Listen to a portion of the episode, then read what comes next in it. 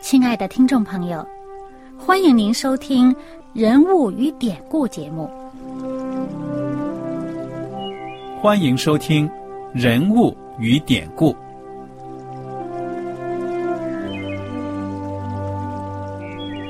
听众朋友们，当你读圣经的时候，不知道有没有过这样的想法？生活在几千年前的圣经人物，与我们这生活在二十一世纪的人有什么相关吗？那些古时候缔造了历史的伟人们，只是些令我们感叹而望尘莫及的对象吗？那些败坏了品德的小人和有负圣托的失败者，难道只是为了让我们嗤之以鼻吗？在这个人物与典故的节目里，我和小燕将与大家一起通过圣经中的人物和他们的事迹，看看我们能从他们的故事中得到哪些启发，以便用正确的态度来对待我们每天所面对的生活和挑战，共同奔走天国的旅程。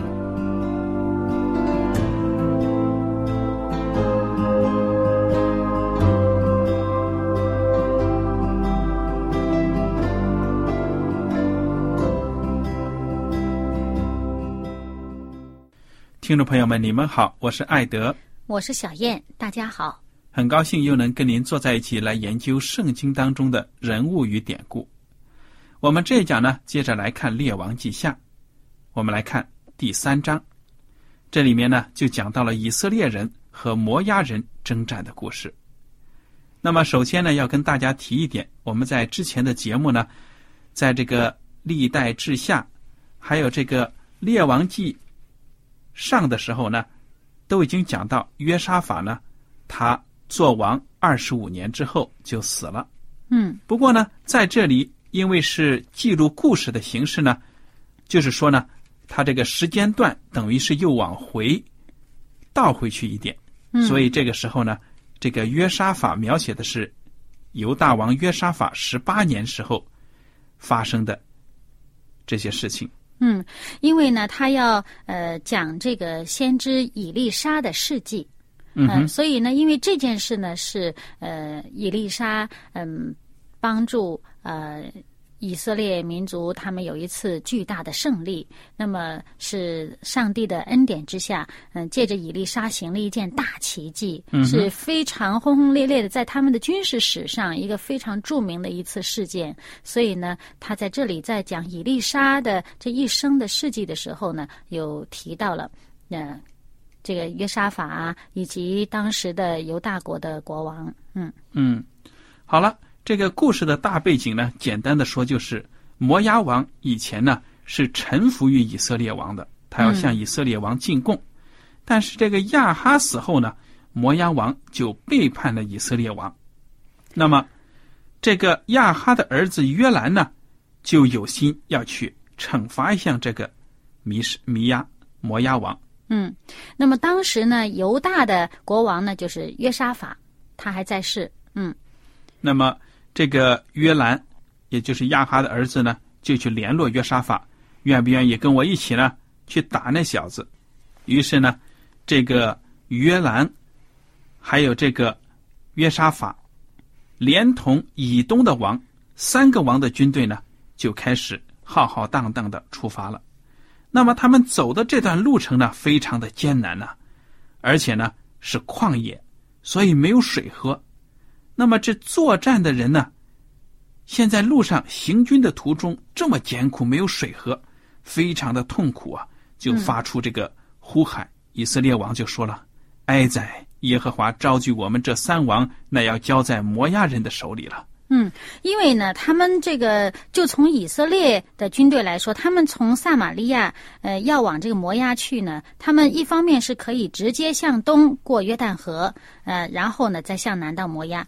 那么呃，由于他要也要联络跟这个呃犹大王一起，还有以东王一起，所以呢，以至于走的最远的路呢，这些呃军兵呢要从这个撒玛利亚向南啊，绕过这个死海，然后。嗯，到那个摩崖去，就不过约旦河啊。这条路就是非常远，圣经说他们走了七天的路。嗯嗯，那么这个约沙法就说了：“这里不是有耶和华的先知吗？我们可以托他求问耶和华。”以色列王的一个臣子就回答了：“这里有沙法的儿子以利沙，就是从前侍奉以利亚的。”约沙法说：“他必有耶和华的话。”于是呢，以色列王和约沙法，并以东王呢，都下去见他。以利沙呢，看到这几个王。就说了：“我与你何干？去问你父亲的先知和你母亲的先知吧。”他指的是对这个以色列王，约兰也就是这个约兰说的。嗯，他的父亲母亲就是亚哈和耶喜别。对呀，所以呢，以利沙对他讲话很不客气的。以利这个以色列王呢，就对他说了：“哎呀，不要这样说！耶和华召集我们这三王，乃要交在摩押人的手里。”伊丽莎就开始发预言了。伊丽莎说。我指着所侍奉永生的万军耶和华起誓，我若不看犹大王约沙法的情面，并不理你不顾你。现在你们给我找一个弹琴的来。哎，这几个王呢，就赶快找了一个弹琴的。就在这琴手司琴的时候呢，圣经说耶和华的灵就降在以利沙的身上。在这个圣灵的感动之下，伊丽莎呢就说了：“上帝已经指示我了。”你们呢，要在这山谷中到处的挖沟，因为耶和华如此说：你们虽不见风，不见雨，这谷必满了水，使你们和牲畜有水喝。而且呢，你们将来一定能够攻破摩押人的城邑，把他们的地方呢给占领了。哇！这些王呢，就按照先知的吩咐。就在他们那个军营安营扎寨的那个地方呢，就修建这些水渠。嗯，到处挖沟啊。对呀。哎，也很快呀。第二天一大早，嗯，你看既没降雨，又没有刮风的，哎，大约就在这个应该早上献祭给耶和华上帝献祭的那个时候呢，哎，突然就有水从以东那个方向来了。嗯。满地都是水哦。对呀，结果就把这些沟壕啊都给灌满了。哇，这个神迹呢，真的是一箭双雕啊！不但是解决了用水的问题，而且呢，还有一个意想不到的效果。看第二十一节，大早上哈，对呀，出太阳，红彤彤的。对呀，你看看那些沟壕啊，里面的水泛着这个阳光的红光啊，远远的看上去，这摩崖人一看，哇，难道那满满地都是雪吗？哎呀，雪呀！肯定这三王啊，互相的攻击，他们内部不和。现在啊，三个王都自己呢伤了自己。哎呀，我们乘胜下去抢夺他们的财物吧。嗯，其实本来那个地方应该是旷野，没有什么东西的。照理说，他们呃摩崖人在以往在这个位置向这个方向看的话，是看不到什么东西的。嗯哼。那突然之间一夜之间啊，到早上起来竟然。到处都是水，而且反照着太阳光的这个红光呢，就让他们一下子第一个反应就以为哦，那原来是那些嗯那些兵丁啊，自相残杀都死了啊！对。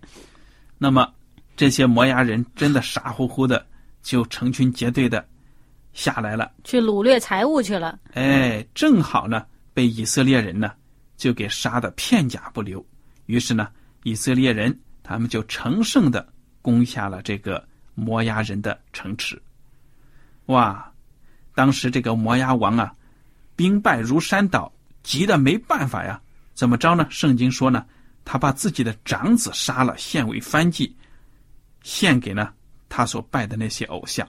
嗯，本来他这个应该是，呃，圣经还说呢，说是应当接续他做王的长子，就要继他的王位的这个长子。对呀。所以你说他的这些偶像，嗯，怪不得上帝在圣经里面说他们所拜的这些，这是邪淫的这些偶像。嗯嗯，那不管怎么样呢，其中一个表现就是在这里。对呀，这三个王呢，就打败了这个摩押王，然后呢，就鸣锣收兵了。嗯，好，接下来我们来看看第四章啊，以丽莎帮助穷寡妇的故事。这个以丽莎呢，她当然是现在是很有名的先知了。嗯结果呢，有一个先知门徒的妻，我们也不知道是哪一个先知的门徒啊。这个那他们那个时候呢，不是有这个呃先知门徒的一个训练中心嘛？嗯哼，呃，在这个以色列国，也就是在北国啊，那么他们有几个地方，我们在这个第二章里面呢就能看到，就是在列王记下第二章里面看到，当初以利亚呃临离开这世上的时候呢，他还带着以利沙呢去拜访过这几个这训练先知门徒的地方，呃，比如说这个啊伯特利啊、耶利哥呀、吉甲呀啊，那么他这些地方呢，我们在看到这个。呃，伊丽莎后来的这个呃一路上走啊，也都经常会拜访这几个地方。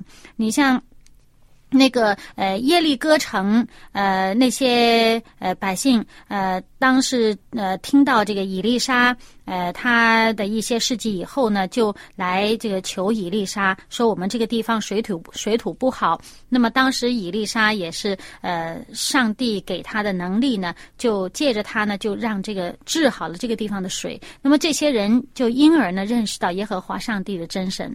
那么在这个呃。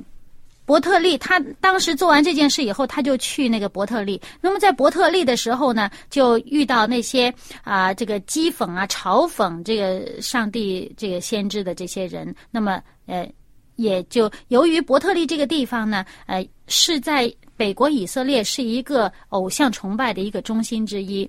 那么最早两这个以色列他们分裂的时候呢，这是最早建立的一个呃偶像崇拜的这个中心。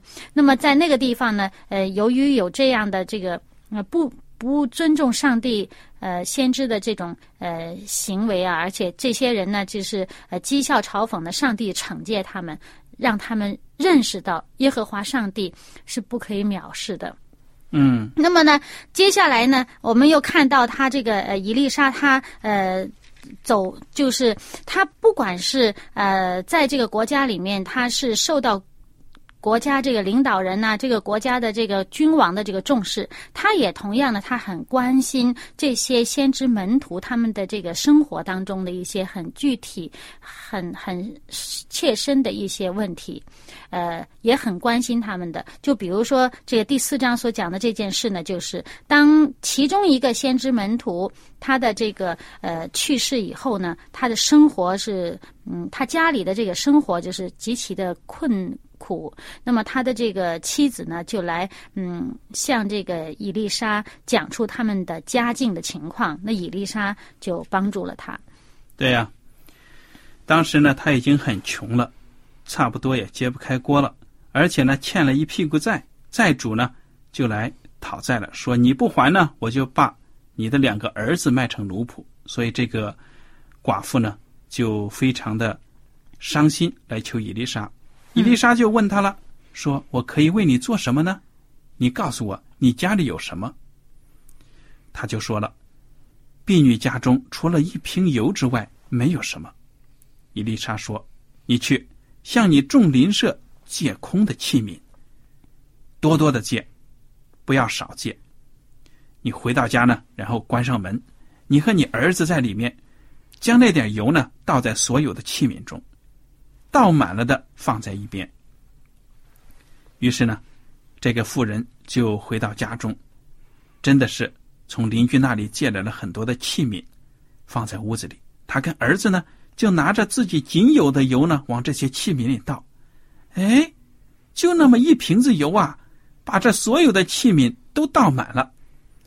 哎呀，这寡妇是越倒越兴奋呐、对、啊，就对儿子说：“快快快，再给我拿器皿来。”儿子说：“妈，没了，已经没有了。”哎呀，这话一讲，那油当时就止住了，不流了。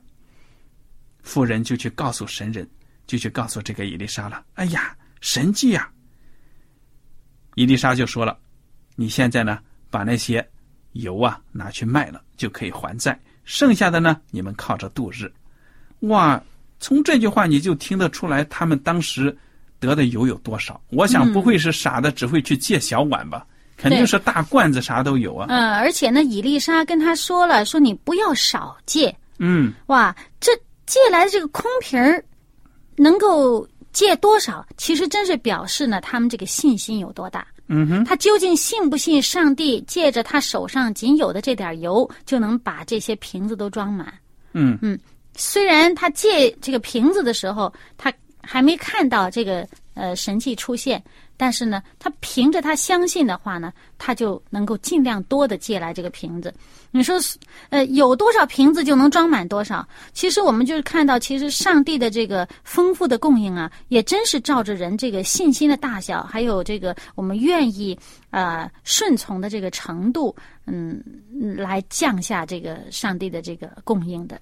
对呀、非常好的一个功课，供我们大家学习，而且也让我们看到呢，上帝要赐福我们呢，会利用我们现有的一些才能或者资源呢，更加的发扬光大。对，我们越是去用呢，上帝就越加给我们。嗯，所以也有时候不要因为好像啊呃我们自己本身缺少信心，或者呢嗯缺少这个顺服的态度，以至于就怀疑上帝不再赐福我们。其实，上帝能做的这个大事儿，远远超过我们所求所想的。嗯，非常的好。我们接下来再看看以丽莎在书念这个地方她的经历了。有一天呢，以丽莎就找到了走到了书念这个地方，在那里呢，就有一个家境比较好的一个妇女呢，留她吃饭，挽留她。哎，结果以后呢，伊丽莎每从那个地方经过的时候呢，就常常到这家呢去吃一顿饭。这个妇人就对她的丈夫说了：“我真的看得出来呢，这个常常到我们家来拜访的这个人呢，是圣洁的神人，上帝的先知，我们不能亏待他。”于是呢，他们就商量好了，就在自己家中呢，再给他盖一个小楼。哎，这个小楼呢，里面有简单的床、桌椅、灯台，凡是神人来到这个地方呢，就招待他住在里面。有一天，伊丽莎来到那里了，哎，就进到这个楼里面躺卧了。伊丽莎也是对这一家人呢很感激的，就把这个妇人叫来了，对他说：“你真的是费了很多的心思，我也想为你做点事情。你向王或者元帅有所求的没有？就是说呢，你有什么所需的，尽管讲。”嗯哎，这个妇女就老老实实回答了：“我在我本乡安居无事。”说明她的家境呢，的确是不错，嗯也不缺什么而且他也没有什么太多的呃麻烦事。更多的希望。对呀、那伊丽莎就对，就对他说了：“嗯，你怎么讲呢？就说，嗯、什么都不缺这点，从心中啊，即使他什么都不缺，但是伊丽莎觉得呢，还是人呢，总还是不会是呃什么都不缺吧？对呀啊，他是不是真的还需要点什么东西对呀、西？就问他仆人说：“嗯，究竟我们为他应该做点什么呢？”哎，他仆人知道情况，说他没有儿子，丈夫也老了。嗯，哎呀，这可是大好机会啊！伊丽莎就说：“哎，再叫他来。”于是叫了他来，他就站在门口。伊丽莎说：“明年到这时候，你必抱一个儿子。”这个 这个女主人一听说，哎呀，先知啊，我主啊，你不要这样气哄下人了。他还很谦卑，说自己是婢女，不要再欺哄你的仆人了。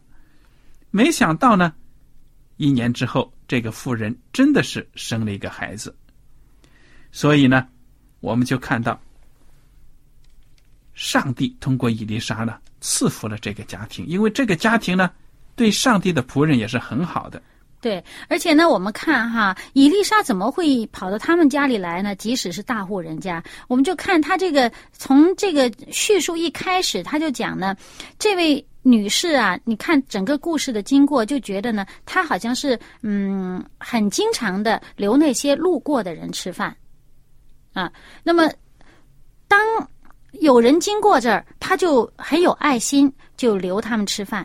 那么这个伊丽莎被他留住啊，吃饭呢，然后嗯，当他嗯来来去去经过这地方的时候，就多次呢到他们家吃饭，而这位女主人也确实就看出来，她觉得她说，嗯，这个从我们这里经过的这位圣洁的神人啊，他认定了他是圣洁的神人，他就愿意为上帝的这个仆人呢做更多的服务，做更多的这个呃安排，呃帮助他们呢在生活上的这个需要。他很细心的观察到，呃这个呃伊丽莎她生活上有一些需要，他就提愿意提供给他。所以这里面呢也看到呢我们这个呃呃爱心吧，那上帝呢是特别愿意呃赐福给我们的。嗯，你看他并没有求什么，他觉得自己没有什么缺乏，但是实际上呢，他其实在那个年代啊，这个富人没有这个后代啊，嗯，本身也是一个缺憾。那么上帝呢，在他并没有开口求的时候，就已经就是借着这个神人啊、伊丽莎就赐福给他，让他得了一个儿子。嗯好了，我们再说回这个妇人呢，她的孩子就渐渐的长大了。有一天呢，到他父亲和收割的人那里去，哎呀，就到了这田地里，突然对他父亲说：“我的头啊，我的头啊，好像头疼欲裂那样子。”他父亲对仆人说：“赶快把他抱到他母亲那里去。”结果呢，刚把这孩子抱到母亲的腿上，这孩子就死了。这孩子就死了。那么这个母亲呢，当然非常的伤心，就把这孩子呢抱到伊丽莎的床上，关上门来。然后呢，出去叫丈夫：“你去叫仆人给我牵一匹驴，我要快快的去见先知，就回来。”丈夫说：“今日不是月朔，也不是安息日，你为何要去见他呢？又不是礼拜的事情。”其实她丈夫还不知道孩子死了。嗯，妇人说：“平安无事，平安无事。”但是呢不动，声色啊。对呀、背上驴就赶快的往神人那里去跑，一直呢就到了加密山。哎呀，这先知远远的也看见他了，就对仆人基哈西说：“你看，是书念的妇人来了，你跑去迎接她，问候她。”哎，这个仆人呢就去问了，说：“你丈夫平安吗？孩子平安吗？”这个妇人说：“平安。”妇人上了山，到了先知那里，就抱住先知的脚啊。哎，基哈西前来要推开他，说：“你这是什么成何体统啊？”大概意思就这意思吧。嗯这神人一看呢，知道说这个妇人是有灾祸了，所以嗯神人说：“由他吧，因为他心里愁苦，耶和华向我隐瞒，没有指示我。”嗯妇人说：“我何尝向我主求过儿子呢？我岂没有说过不要欺哄我吗？”伊丽莎吩咐基哈西说：“你束上腰，手拿我的杖前去。若遇见人，不要向他问安；人若向你问安，也不要回答，要把我的账放在孩子脸上。”哇！这妇人把这个情况呢一说，你看这个伊伊丽莎呢，马上就行动了，派他的仆人呢代替他去。让他先去，先跑到前面去，对呀、路上不要跟人讲话，不要搭话。他先赶着去，而这个伊丽莎自己也跟在后面跟着去了。嗯，仆人先去，好了。那么孩子的母亲说了：“我指着永生的耶和华，又敢在你面前起誓，我必不离开你。”于是以丽莎起身，随着他去了。基哈西先去，把杖放在孩子脸上，却没有声音，也没有动静。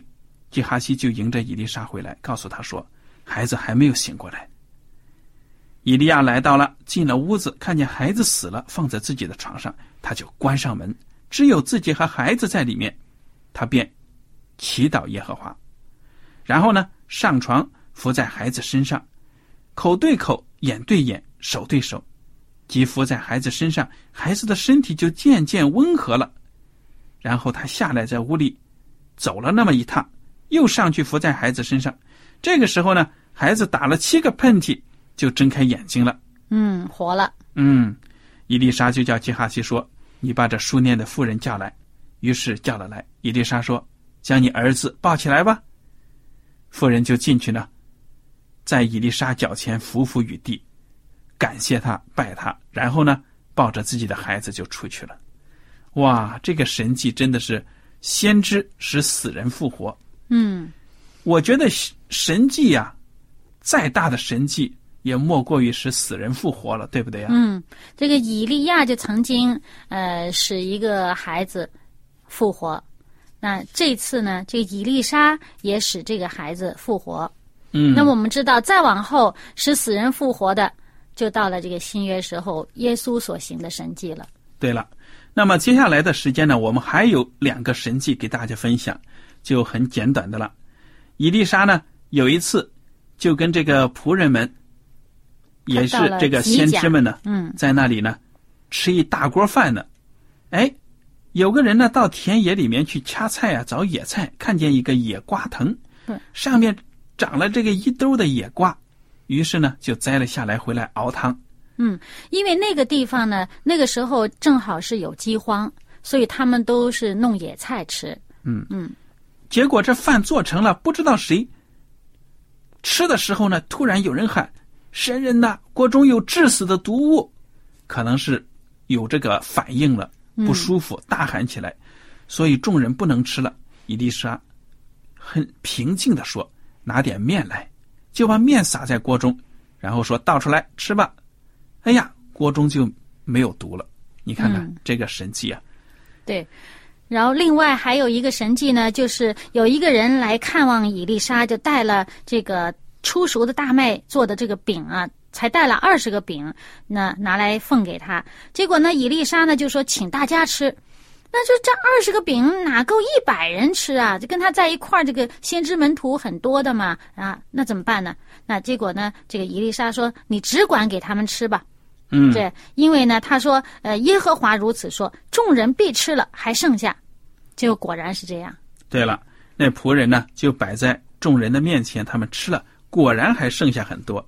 嗯，这样的神迹呢，耶稣在的时候呢也行过。嗯就是五饼二鱼啊，还有其他的嗯另外一次的神迹。嗯所以我们看到呢，上帝的先知们，他们呢，从上帝的圣灵那里有了能力。